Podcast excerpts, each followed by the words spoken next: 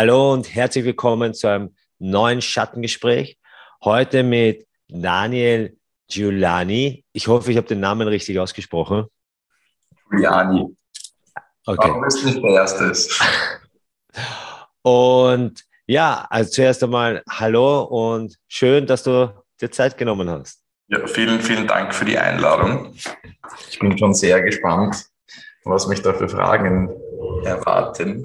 Ja, also vielleicht ein bisschen, um dich vorzustellen, also du hast ja zusammen mit deinen zwei Freunden Katharina und Matthias das Unternehmen Power to Be gegründet, wo ihr eben über den Körper, so habe ich das verstanden, auch die Menschen wieder in die Kraft führt. Und das finde ich ja genial, weil der Körper hat leider noch ein bisschen ein Schattendasein in der Psychotherapie. Ich glaube, es wird sich ändern. Äh, und ich durfte auch schon mal bei dir sein und, und dich in deiner Arbeit erleben. Das ist sehr cool. Aber dazu möchte ich erst am Ende des Interviews kommen. Alright. Jetzt würde ich gerne mal so wissen, also zum Thema Schattendasein, Schattenseiten. Normalerweise reden wir als Trainer, als Coach, als Berater nicht so sehr über unsere Schattenseiten, aber wir haben sie. So, was sind denn Schattenseiten, die du hast oder hattest? Ähm, also ich baue sehr gerne die Schattenseiten auch in die Gespräche mit den Leuten ein, die zu mir mhm. kommen, weil ich mir denke, ähm, alles, was ich vorlebe und dementsprechend auch empathisch irgendwie mitfühlen kann mit einem Klienten, macht ihm irgendwie so einen Raum auf, wo er auf einmal merkt, er braucht sich für seinen Schatten vielleicht gar nicht schämen und kann auch davon erzählen. Also du verbindest dich, wenn er jetzt erzählt von einem genau. Thema, das er hat mit Sucht, ja, das habe ich auch oder habe ich auch gehabt, um hier die Verbindung herzustellen. Genau, genau. Also zum Beispiel gestern, ähm, da war ein, ein jüngerer Klient da, noch nicht volljährig, und der hat ein Problem gehabt ähm, mit äh, mit Gras zum Beispiel. Und anstatt so quasi in die Elternrolle zu gehen, sage ich, hey, weißt was, äh, ich habe mit 19 einfach auch eine Identitätskrise gehabt. Ich habe nicht gewusst, wo vorne und hinten ist. Ähm, ich habe damals einfach auch ähm, geraucht, weil ich einfach vor einer Sache weggelaufen bin. Dieses Thema hat einfach Papa-Thema geheißen. Ähm, und er soll doch mal prüfen, wieso er glaubt, dass er zum Beispiel raucht. So. Mhm. Und ich meine, das, das bringt uns auch zu, zu einem Schattenthema äh, von mir. Eine, eine Wunde oder eine Verletzung, an der ich nach wie vor einfach dran bin, äh, ist einfach äh, die, die Papa-Wunde. Also mein Vater ist einfach gegangen, da war ich vier ähm, und hat das Muster gelebt aus dem Leben, aus dem Sinn. Ja, mit gegangen meinst du jetzt, er ist gestorben oder er ist weg? Nein, er ist ins Ausland gegangen. Okay. Also ins Ausland gegangen, ja, also nach äh, Dubai, sind damals mhm. in Österreich gewesen. Und als Kind kriegt man natürlich jetzt nicht mit, wofür man sich da entscheidet und wie man, wie man das dann kompensiert. Aber als Erwachsener habe ich dann so die Auswirkungen von dieser Entscheidung von dem kleinen Daniel, von dem vierjährigen Kind mitbekommen. Also du wurdest gefragt, ob du mit dem Papa mitgehen willst oder ob du lieber bei deiner Mutter hier in Österreich Nein, bleibst? die Wahl hatte ich gar nicht. Ja, okay. Wahl hatte ich gar nicht. Und als vierjähriges Kind, noch dazu, wo die Mutter das Sorgerecht hatte, ähm, hat sich diese Entscheidung auch nie, ähm, das, das war einfach nie relevant. Ja, also auch, dass ich nach Dubai auswandere und das, das ist, ja, das ist einfach nicht gegangen. Mein Vater war Pilot und er hat auch keine Zeit gehabt, auf mich zu schauen. Ja. Mhm, mh. Und ich habe schon gemerkt, dass in manchen Aspekten, wenn ich so andere Kinder in meinem Alter beobachte, dass ich schon derjenige bin, der öfters seine Kreise dreht, der ein bisschen mehr Struktur braucht als die anderen, der vielleicht auch mal eifersüchtig ist auf den einen oder anderen ähm, Kollegen, Freund in der Schule, der einfach vom Papa abgeholt wird. Und ich habe dann halt so getan, als würde ich es voll cool finden, dass mein Papa Pilot ist, aber in Wirklichkeit habe ich es geschissen gefunden, dass er nicht da ist. Mhm. Und diese, diese Wunde hat auch dazu geführt, dass ich einfach sehr lange auch mit Männern nicht konnte. Mhm. Ähm, so dieses klassische, da, da gibt es eine Metapher von einem Klienten, das feiere ich. Ähm, er geht in den Raum rein und schaut einmal in Mammutstärken, wem er dem überlegen ist und wer nicht.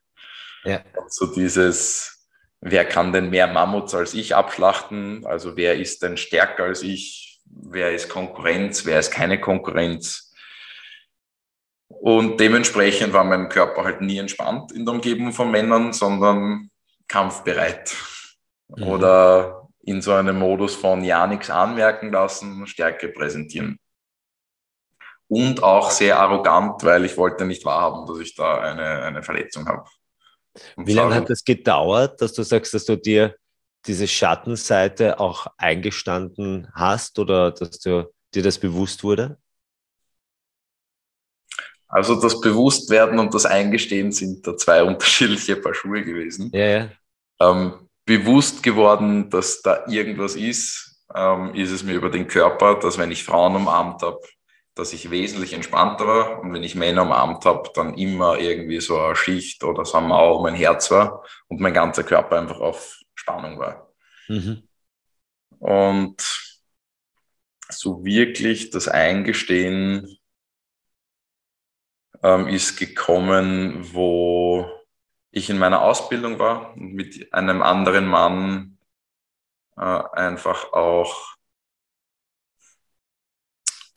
einerseits ja, Körperarbeit gemacht habe und gemerkt habe, oh scheiße, wenn ich mir jetzt diese Berührung mehr erlaube, dann weine ich. Ähm, und dadurch, dass das eine Person war, die mir sehr vertraut war, bin ich da auch reingegangen und dann hat es mich einfach zerkugelt.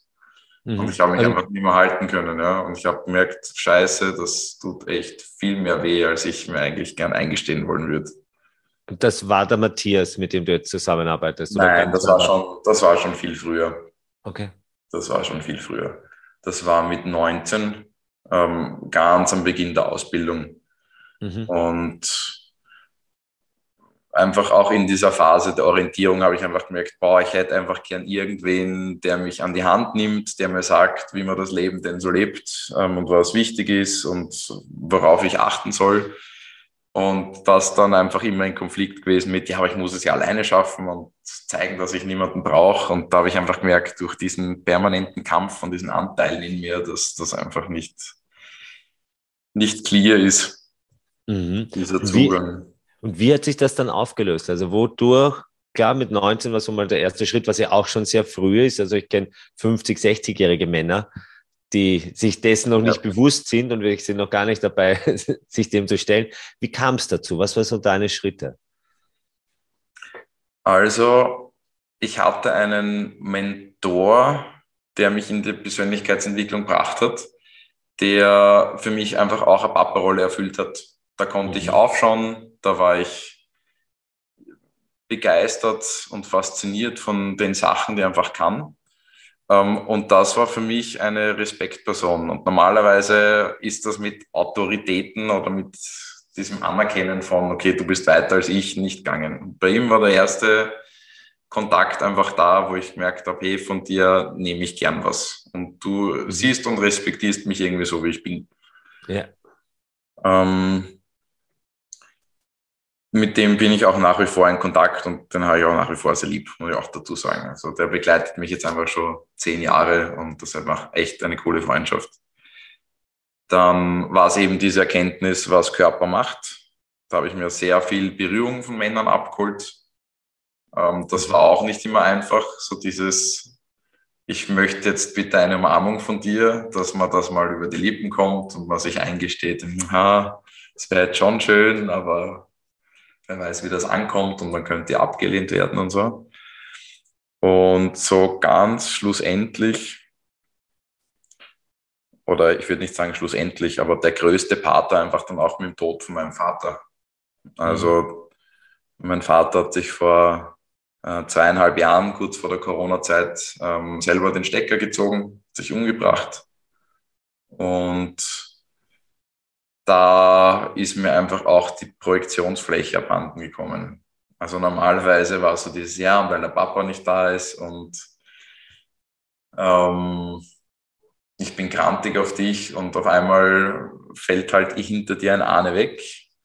Und das im selben Jahr, wo du selber Papa wirst und selber dich in deiner Vaterrolle hinterfragen darfst. Und dann ist das einfach, habe ich gar keine andere Wahl gehabt, als mir das anzuschauen. Mhm. Und das war für mich eine Phase, die war so intens.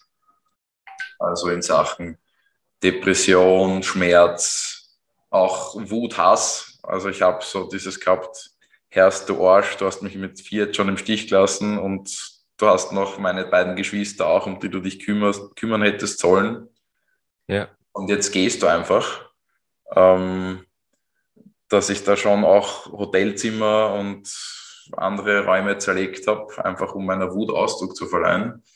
Und dann schlussendlich zu meinem verletzten Kind zu kommen, was einfach sagte, ich finde es einfach scheiße, unfair von dir, dass ich dich nicht gehabt habe. Und ein, ein Schlüsselerlebnis auf diesem Weg war, dass ich mich irgendwann auf einer Lomi-Liege wiedergefunden habe, massiert worden von einer Frau und einem Mann, ja, zusammengekauert im Embryo und dann nach einer Stunde inneren Kampf, ob ich das ausspreche oder nicht, dann einfach sage, ich mag nicht mehr stark sein. Und dann sind in mir einfach die Dämme gebrochen und mh, mm, seitdem und äh, das ist immer wieder ein neuer Entdeckungsprozess, lerne ich mich eben auch mit dieser weicheren Seite, die ich halt habe, kennen und mhm. darf mich irgendwie als Mann neu aus mir heraus entdecken. So, und das ist echt spannend. Ich finde es ja so interessant, dass man von klein auf irgendwie versucht, stark zu sein. Ja. Aus irgendwelchen Gründen, weil man halt sich vor Verletzungen schützt dann will man stark sein, stark sein, stark sein, stark sein und dann nochmal stark sein. Und ich entdecke jetzt auch bei der Arbeit mit Gruppen, dass eigentlich die Verletzlichkeit, also Männer, erwachsene Männer oder junge Männer, ist ja ganz egal, Burschen, ja. In die Verletzlichkeit wieder führen, ist das, was letztendlich hilft. Denn dieser, dieser Panzer, der da außen ist, der ist zwar cool, weil er uns jetzt primär vor einer plötzlichen Attacke schützt, aber in Wirklichkeit vor der Heilung bewahrt. Yes. Yes, yes. Und Verletzlichkeit ist für mich die neue Männlichkeit. Hört sich merkwürdig an. Also wenn da jetzt irgendwelche Kickbox-Kollegen das hören, würden sie sich wundern. Aber ich glaube, wir haben 2022 und Dinge verändern sich und, und verletzlich zu sein, da reinzugehen, ist etwas, was ja wesentlich ist, damit Männer auch in ihren Prozess kommen. Ja, Also ich, ich kann dahingehend einfach auch körperlich feedbacken. Davor mhm. habe ich mich sehr starr gefühlt. Ja. Einfach in diesem, ich muss Stärke repräsentieren und vielleicht hat das im Außen nach Stärke ausgeschaut oder auch nicht. I don't know. Ähm, aber ich habe in mir wenig Platz gehabt. Ja. Das, das war einfach so, das gekoppelt mit so einem Leistungsdruck halt einfach, diese Stärke ja. präsentieren. Und mit dem mit der Verletzlichkeit ist einfach auch Weiche gekommen und durchatmen und nichts mehr repräsentieren müssen. Und da habe ich irgendwie einen neuen Ruhepol oder Anker einfach gefunden in mir, woraus ich neue Kraft beziehen kann. Also mhm. es ist mehr so, als würde ich von innen ausgefüllt werden mit meiner Kraft, als dass ich einfach schaue, dass ich diese komische Hülle da aufrechterhalte von mir. Mhm, mh. Und einfach auch von vielen Leuten gefeedback bekommen, dass ich zugänglicher wirke, dass ich mehr in meinem, in meinem Strahlen angekommen bin, dass die Leute das Herz einfach mehr spüren und dass sie einfach viel lieber jetzt in meiner Umgebung sind als davor. Mhm.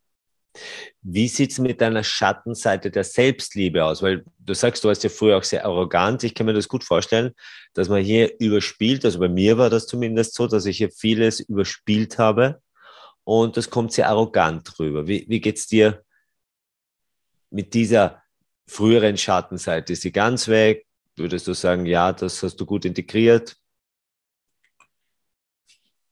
Hm. Also ich kenne zwei, zwei Hauptmechanismen von mir. Das eine ist dieses, okay, drei, wenn ich so drüber nachdenke. Das eine ist ähm, so tun, als würde mich das Problem oder was auch immer da gerade im Außen passiert, überhaupt nicht tangieren und als würde ich über den Dingen stehen. Mhm. Das ist so, glaube ich, der Peak der Arroganz, äh, weil da wirklich sehr unnahbar und irgendwie, weiß nicht, da spüre ich mich aber auch selber nicht gut. So. Mhm. Mhm. Der zweite Punkt ist das, das Drüberlachen, Maske aufsetzen, gute Miene zu bösen Spiel, so in die Richtung. Da muss ich auch sagen, die gibt es noch, die Mechanismen, aber sie funktionieren einfach nicht mehr. Einerseits, weil ich mich gut kenne und weil mein Umfeld mich schon so gut kennt, dass es sofort mitkriegt, wenn ich an Schaß trage. Ähm, und das Dritte, das ist das, wo ich jetzt gerade dran bin ähm, und was einfach auch am häufigsten kommt, ist einfach die Scham, wo es auch darum geht, Leuten wirklich in die Augen zu schauen, radikal ehrlich zu sein, wirklich voll in die Verletzlichkeit einzutauchen. Das, das ist noch so ein inneres Hadern. Da merke ich, da brauche ich sehr viel Sicherheit und Zeit, dass ich da aus meinem Schneckenhaus rauskomme viel mehr, als man vielleicht mir am ersten Eindruck zutrauen würde.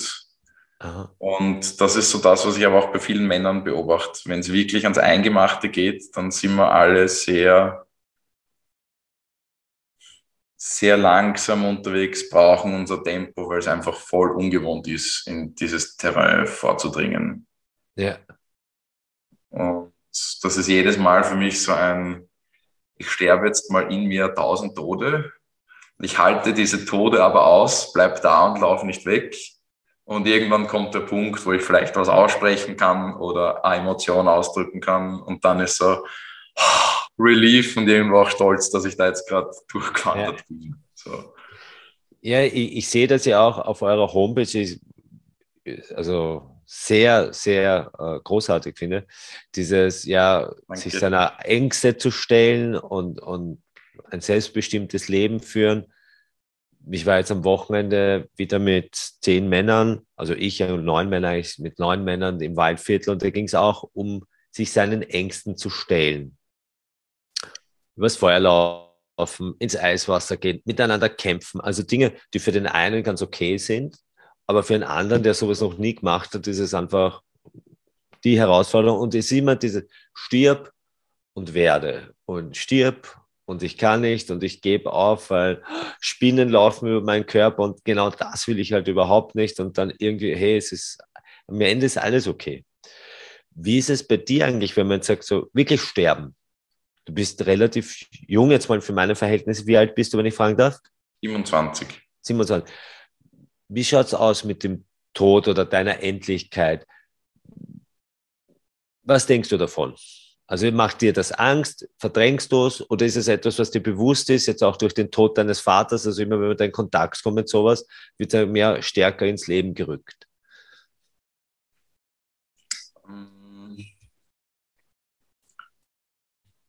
Also meine, meine Erstbegegnung mit dem Tod hatte ich so mit 19, eben in dieser Identitätskrise. Mhm, mh. ähm, Hattest du Suizidgedanken? Genau, ich habe zwei, drei Suizidversuche gehabt. Also auch Versuche, okay. Genau, und ich bin bei einem Versuch irgendwie in so einem Art, mh, mm, in einer Art Story gelandet oder Geschichte, wo ich irgendwie die Erde so von außen gesehen habe, wie so eine Art Augapfelmuskel. Das ist irgendwie das ähnlichste Bild, was mir dazu einfällt. Ja. Also so diese Kugel und dann sind da so lauter Stränge, die zu diesem Augapfel führen und die so andocken. Und da hatte ich so das Bild, dass jeder, der lebt, halt so ein weißes Licht ist und äh, wenn jemand stirbt, dann geht dieses Licht aus und sinkt in, in diesen Augapfelstrang rein und verschwindet irgendwo in der Weite des Universums ähm, und irgendwo anders kommt ein neuer Strang und auf einmal ist dort ein neues Licht an. So. Aha, aha. Ähm, und zu der damaligen Zeit habe ich mir dann gedacht, du, wenn das so ist, dann ist es ja eh wurscht, ob man stirbt oder nicht. Ähm, anscheinend, weiß nicht, kommt man irgendwo hin und dann kommen irgendwo anders wieder irgendwer her und das hat mir, das hat mir irgendwie so eine Perspektive gegeben, die, glaube ich, nicht so viele Leute kennen oder erleben. Und dahingehend war es so ein, das hat mich jetzt nicht gleich weitergebracht, sondern am Anfang auch so ein Ja, scheiße, wenn das eh wurscht ist, wieso sollte ich dann überhaupt was machen mit meinem Leben? Ja. Yeah. So, das war irgendwie dann so der erste Gedanke danach. Und ich glaube, ein weiterer Shift war dann einfach das Werden vom eigenen, also dass ich einfach selber Papa geworden bin und selber ein Kind habe. Und mir dann so klar geworden ist, ja, es ist eh, ich, ich für mich, schön, wenn man diese eine Einstellung hat von, ist eh wurscht, was passiert im Leben, aber irgendwie ist dann schon auch ein Antrieb da, so ein tiefer, der, der dienen möchte und der irgendwie das Beste aus seinem Leben rausholen möchte, bis man stirbt. Mhm. Und ich, ja, dein Kind sehe ich den Tod so als, ich gehe schon in Entscheidungen sehr oft rein und frage mich, würde ich es bereuen, wenn ich es nicht gemacht hätte. Also wenn ich jetzt sterben würde und jetzt gerade an der Schwelle stehe und die Entscheidung habe, mache ich das oder mache ich das nicht, dann gehe ich rein in, würde ich es bereuen, wenn ich es nicht gemacht hätte? Ja, okay, cool, dann mache ich es jetzt. Ja. So, also ja. Aber ich denke, das ist so eine sehr anstrengende Art und Weise, denn bei mir ist das so ähnlich. Aber, aber auf der anderen Seite ist die größte Freiheit, die, die man hat, weil man sagt, okay, was soll's? Ich, ich bin über das hinaus in, ins Ausland nach Syrien gegangen, Profi-Kickboxer geworden, Psychotherapieausbildung gemacht. Man sagt, wozu? Viele Leute hängen so an, an, in ihrem Feld, wo sie sagen, diese Beziehung, dieser Job, wenn ich das verliere, weil sie so in diesem Glauben sind, da wird es weitergehen. Also quasi das Leben ist ewig, aber das ist nicht ewig. Und, und das ist, glaube ich, schon etwas, was anstrengend ist. Also wenn mich dann ein Freund anruft, wie vor zwei Wochen, und sagt, er hat da was am Bauch, so eine Wölbung und die finden nichts, denkt man automatisch, das könnte Krebs sein und der stirbt. Und es ist schon etwas, dieses Bewusstsein, also wir hoffen, dass das nicht ist und, und er hat jetzt mehrere Untersuchungen, es schaut gut aus, aber man hat das dauernd da, weil man nicht weiß, wie es morgen ausgeht. Aber zu sagen, ich lebe jetzt den Tag so, als wäre es mein letzter, das sagen ja viele, aber wirklich umsetzen uns die wenigsten. Aber bei dir hat das gelungen oder ist das gelungen. Wie war das eigentlich? Du hast gesagt, es war so eine Krise mit 19, hat mit deinem Vater auch zu tun gehabt und der Suizidversuch war dann für dich so dieser Ausweg. Also ich mag nicht mehr, ich möchte schlafen, ich will da nicht mehr sein. Also ich hatte mehrere Bereiche, die mich da einfach beschäftigt haben. Also ja. einerseits ähm, war es dieser berufliche Weg, wo geht es hin in meinem Leben, was möchte ich?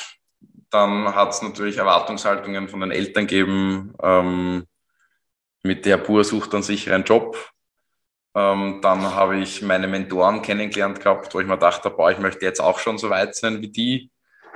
Dann war ich in einer Fünfer-WG einfach drinnen, wo ich einfach keinen Rückzugsort gehabt habe. Mhm. Wo es da noch Beziehungskrisen drinnen gegeben hat und auch nicht so ein nettes Umfeld war.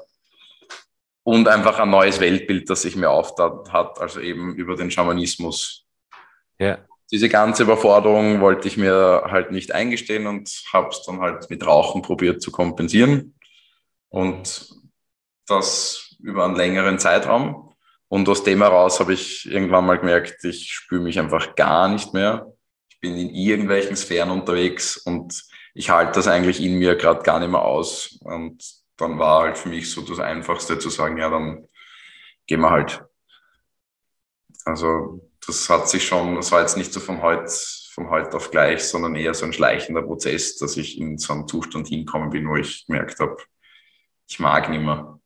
Und so eine Aussichtslosigkeit, wo soll ich jetzt jobtechnisch landen, beziehungstechnisch, wo ist mein Platz? Ja, und ich habe mich einfach nicht verstanden gefühlt in dem, was ich da gerade irgendwie entdecke und sehe. Also dieses, dieses Weltbild oder dieses Reisen in andere Dimensionen oder so ist jetzt halt nicht so alltäglich, dass sich da jeder auskennt und dann ja. geht man halt voll euphorisch rein und erzählt, boah, und das habe ich gerade erlebt und so war das gerade und die Leute schauen dich an und weiß nicht, stempeln dich halt als Psychopathen oder sowas ab. Ja. Und wenn das dann keinen Anklang findet, denkt man sich halt auch, okay, anscheinend habe ich einen an der Klatsche oder so. Und das, was ihr da rausgeholfen hat, waren halt die Motoren, dann die Geburt deines Kindes, was ja auch also unglaublichen Auftrieb gibt. Ich denke, weil du es vorher erzählt hast, bei mir war es so ähnlich. Ich wusste, mein Vater wird sterben. Also man hat ihm gesagt, er hat noch ein Jahr zu leben wegen Bauchspeicheldrüsenkrebs. Und da war es irgendwie klar für mich.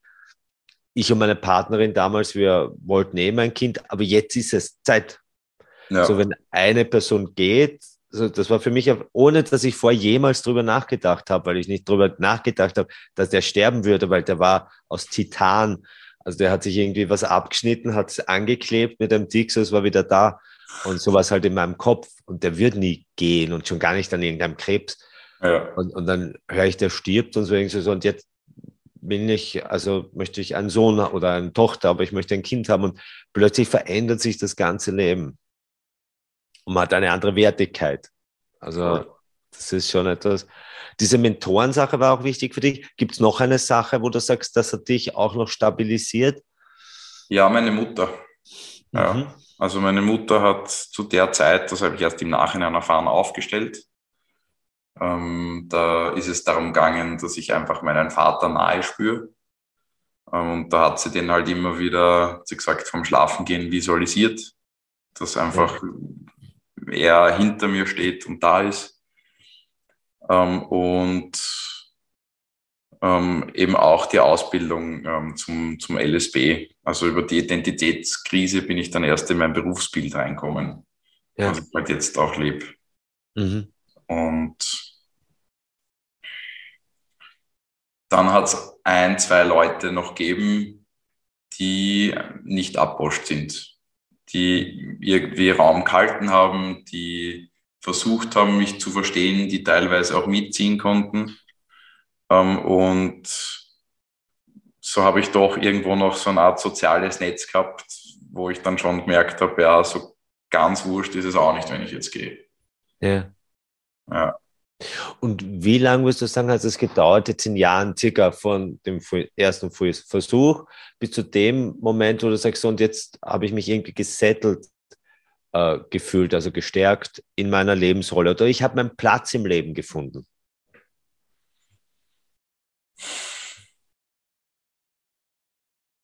Hm.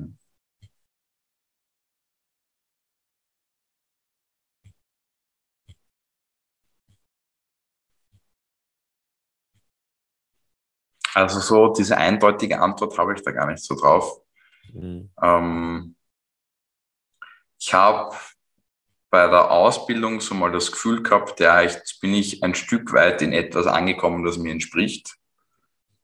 Ähm, ich habe gemerkt, dass ich Lebensfreude empfinde für Sachen einfach in diesem Bereich, das heißt jetzt nicht Hypnose oder Schamanismus oder irgendwelche Geschichten. Und ich habe dann gar nicht mehr so über diese Sachen nachgedacht.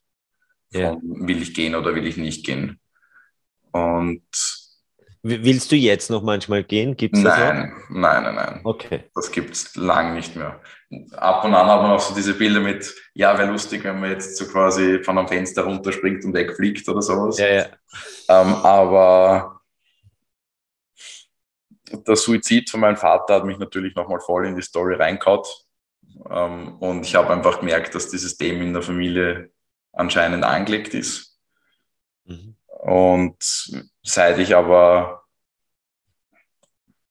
seit ich meinen Sohn habe, sozusagen ist ein zusätzlicher Anker einfach, dass ich da bleibe, weil das könnte ich gar nicht mit mir vereinbaren. Ja. Ähm, aber tatsächlich, ja, irgendwie seit ich die Ausbildung gehabt habe, habe ich das einfach nicht mehr so gehabt und einfach auch gemerkt, dass Leute mich einfach lieb haben. So diese mhm. Erfahrung ist einfach immer wieder kommen und dann habe ich irgendwie wieder Anschluss gefunden.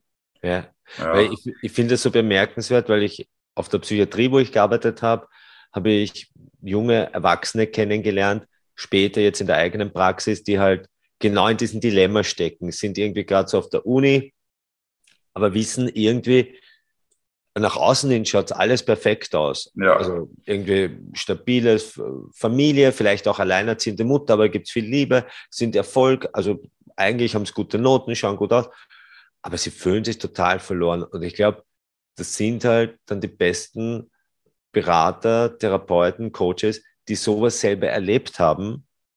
Auch ich habe Abschiedsbriefe geschrieben, wie ich als Hochbauingenieur gearbeitet habe, weil ich dachte, ich ertrage es nicht, hier diesen depperten ja. Job. Also bitte um Verzeihung an alle Hochbauingenieure, die da vielleicht zuhören. Aber ich habe das nicht ausgehalten. Jeden Tag irgendwelche Zahlen kalkulieren und Preise und es geht nur um Geld. Geld, Geld, Geld, Geld. Wir müssen runterhandeln, wir müssen verhandeln, wir müssen raushandeln, Penale.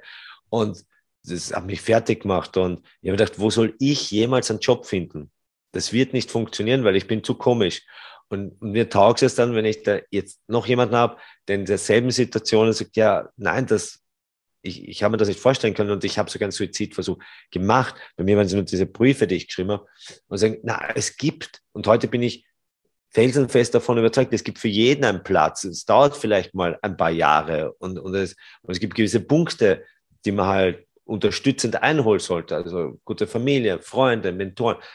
Und, aber im Zusammenhang wird für jeden ein Platz geben, wo er dann wirklich durchatmen kann und, und wo er dann vielleicht mal eine Familie hat. Äh, ja, und das ist viel genialer, wenn man so eine Geschichte wie du halt präsentieren kann. Also wenn man dann so auf der Psychiatrie sitzt mit der Brille und dann so, ja, na, da würde ich empfehlen, also dann nehmen wir einen Zyprexa und dann nehmen wir ein bisschen Escitalopram und ja, dann schlaf, bitte schlafen Sie und wir machen Atemübung. Und die Leute denken sich, Alter, fuck mit deinen Atemübungen und fuck mit deinen Das zirkt nicht, wenn ich mich umbringen will, weil genau das habe ich gehört. Ich halte das nicht mehr aus mit Gummiringen und der Pfefferminzzucker, ich will mich umbringen und soll er Pfefferminzzucker lesen. Dann ja. das in den Hintern stecken, das blöde Pfefferminzzucker. Ja. Also ich glaube, die, die, echte Geschichte ist da einfach viel äh, effektvoller, hat einfach mehr Wirkung. Ja, vor allem, da sind wir bei dem Punkt, den ich am Anfang gesagt habe, mir ist es viel lieber, dass ich aus meiner Geschichte einfach erzähle, damit ich Empathie aufbauen kann und ja. sich Leute verstanden fühlen und dann einfach auch sagen kann, naja, ähm, jemand, der die Lehre schon durchlebt hat und auch wieder rauskommen ist, weiß auch, wie man andere rausbegleitet aus dem Zustand. Mhm. So. Und da bin ich einfach voll bei dir. Ich glaube, die besten Therapeuten und Berater sind einfach die, die permanent Krisen haben. Ja, weil alles andere eine Illusion ist, zu sagen, ich stehe über dem Leben äh, und, und mir passiert nichts, weil am Ende des Tages werden wir alle mal sterben und es gibt immer wieder so Rückschläge, die wir haben.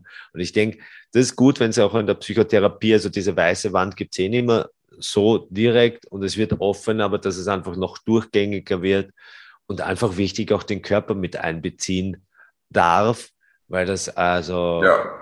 Äh, etwas wahnsinnig Effektvolles ist. Ich habe das jetzt beim Workshop, den ich am Wochenende äh, abgehalten hat, auch eingebaut. Wir haben schon ein bisschen gemoved, also noch auf geil. einer sehr äh, basalen und, und, und einfachen geil. Art und Weise. Aber erzähl mal, wie, wie, worauf basiert das und wieso ist das auch etwas, was, oder nicht auch, sondern wieso das sehr wertvoll ist, wenn man, erzähl mal, was das Move ist und wie das dann halt auch unterstützend wirken kann. Also, ähm, ich nutze einfach gern das Beispiel von einem, von einem Baby, das sich entwickelt. Ähm, das bewegt sich aus sich heraus. Das hat noch keine mentalen Konzepte, wie etwas zu sein hat, sondern es macht mal und lernt dadurch über die Bewegung sich selbst kennen. Mhm. Und am besten funktioniert das, wenn äh, die Grundbedürfnisse erfüllt sind, die emotionalen. Und das passiert über Bonding. Das heißt, ein wesentlicher Faktor vom Moven ist auch einfach Berührung. Dieses klassische Bild, was man kennt, wenn ein Kind ähm, gehalten wird, die Herzverbindung zur Mutter spürt, die Brust von der Mutter spürt, atmet. Da passiert enorm viel. Nämlich wird einmal körperlich angelegt, was es bedeutet, sicher zu sein, geborgen zu sein, ähm, bekommt Wärme mit und der Körper entspannt sich und man kann überhaupt einmal in den Körper einziehen. Und dasselbe Spiel gibt es eben auch beim Papa. Und ich glaube, am leichtesten kann ich beschreiben, was Sinn und Zweck der Sache ist, wenn ich das einfach auch wieder anhand meines Beispiels so ein bisschen erzähle. Ja. Ähm, während man da so ein bisschen differenziert man sagt, die Hauptrolle von, von der Mutter in, im biologischen Kontext ist so quasi Hafen zu sein und da vom Papa ist es so Leuchtturm oder Küstenwächter zu sein für die Abenteuer, die ein bisschen weiter draußen sind.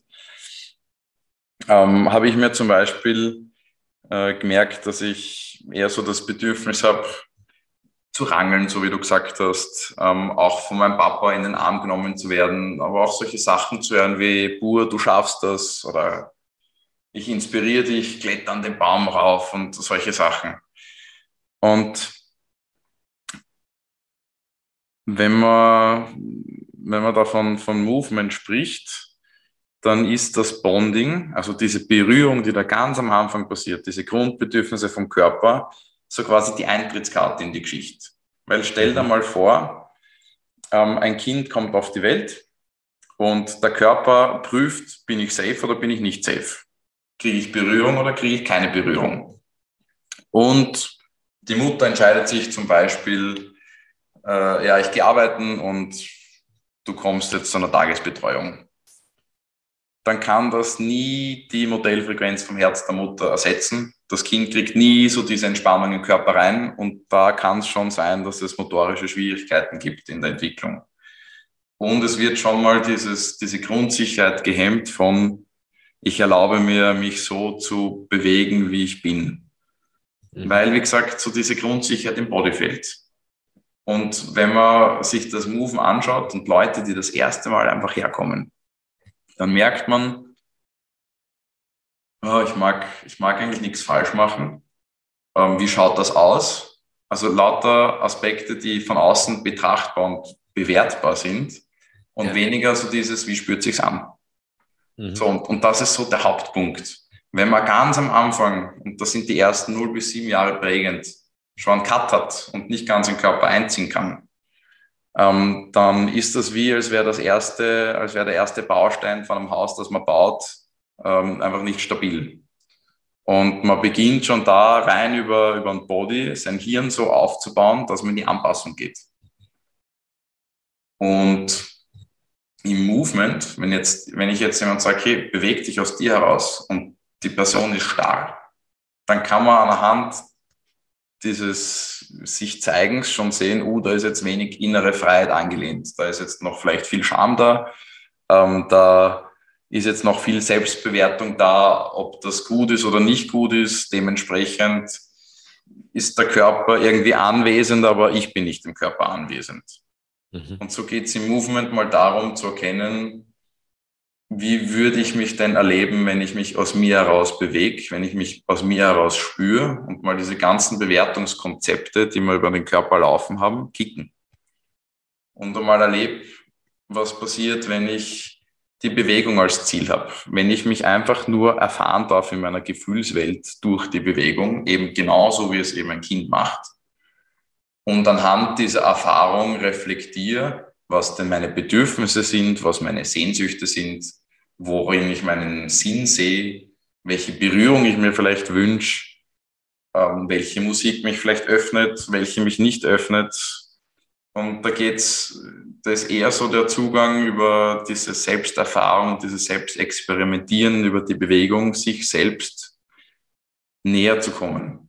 Mhm. Und an diese Essenz anzudocken, die ohnehin aus mir heraus die ganze Zeit anschiebt. Weil so ja. wie du sagst, ich bin auch sehr davon überzeugt, dass jeder so seinen Platz hat.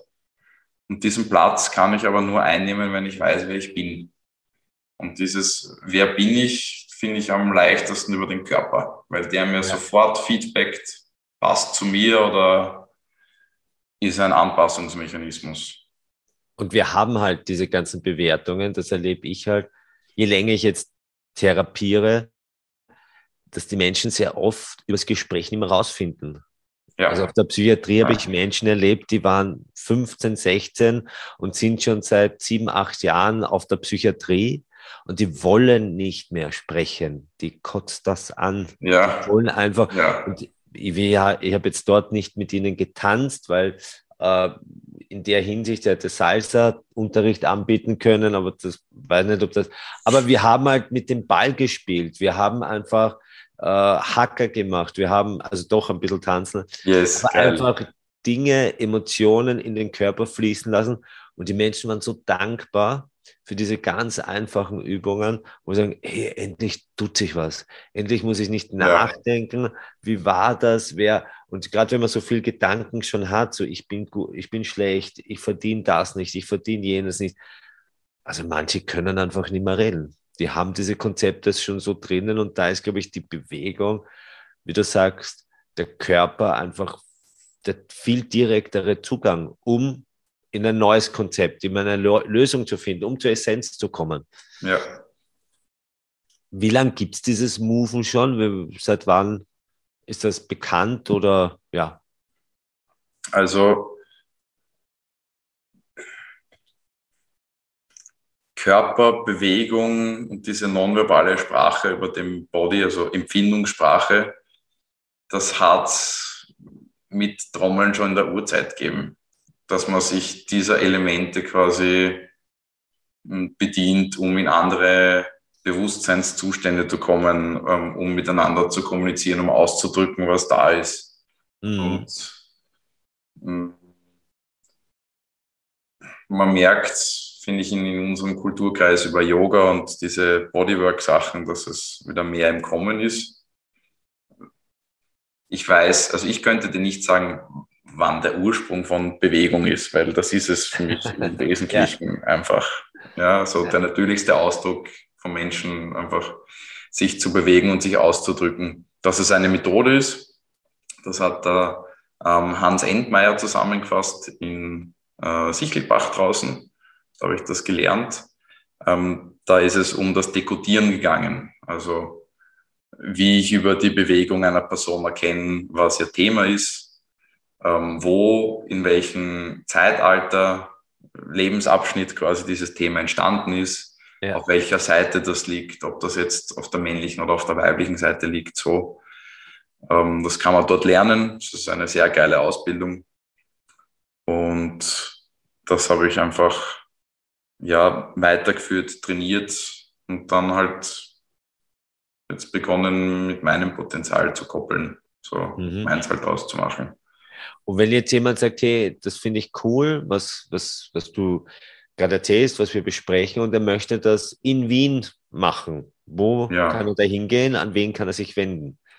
Wo findet er dich? Also einerseits kann er äh, kann uns gerne eine Nachricht schreiben. Wir machen da Workshops in unserem Seminarzentrum. Ähm, da kann man das kennenlernen, da kann man es ausprobieren in einem sicheren Rahmen.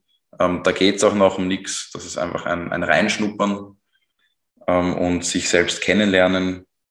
Und wenn man sagt, ich möchte einen, einen Deep Dive machen, ich möchte meine Schatten über den Körper kennenlernen, dann kann man auch ins Einzelcoaching kommen natürlich. Mhm. Mhm. Und dann geht es so ein bisschen ins Detailliertere, ins Eingemachtere, was das betrifft. Ja. Super, super. Gibt es jetzt in nächster Zeit irgendein so Seminar oder Workshop, was wir jetzt auch gleich mal bekannt geben können? Ähm, es gibt am 16. bis 18. September gibt ein Wochenendformat, das nennt sich Fearless. Da geht es genau um das, was du gesagt hast. Ähm, wo habe ich Angst? Wo schäme ich mich vielleicht? Wo merke ich aber in mir, dass meine Essenz, mein Feuer, etwas anderes leben möchte, sei es jetzt raus aus meinem sicheren Job, raus aus der Beziehung, die mir nicht gut tut. Es geht einfach, selbst ehrlich hinzuschauen, radikal sterben zu lassen, was nicht mehr zu mir passt, um mit meinem Feuer neu aufzubauen, wo ich hin möchte. Ähm, das sind so diese drei Abschnitte, die wir da haben an diesen drei Tagen. Ehrlich hinschauen, sterben lassen, neu aufbauen. Weil wir einfach gemerkt haben, wenn man Kompetenz über Angst und Scham hat, dann sind das so die, die Haupthämmer.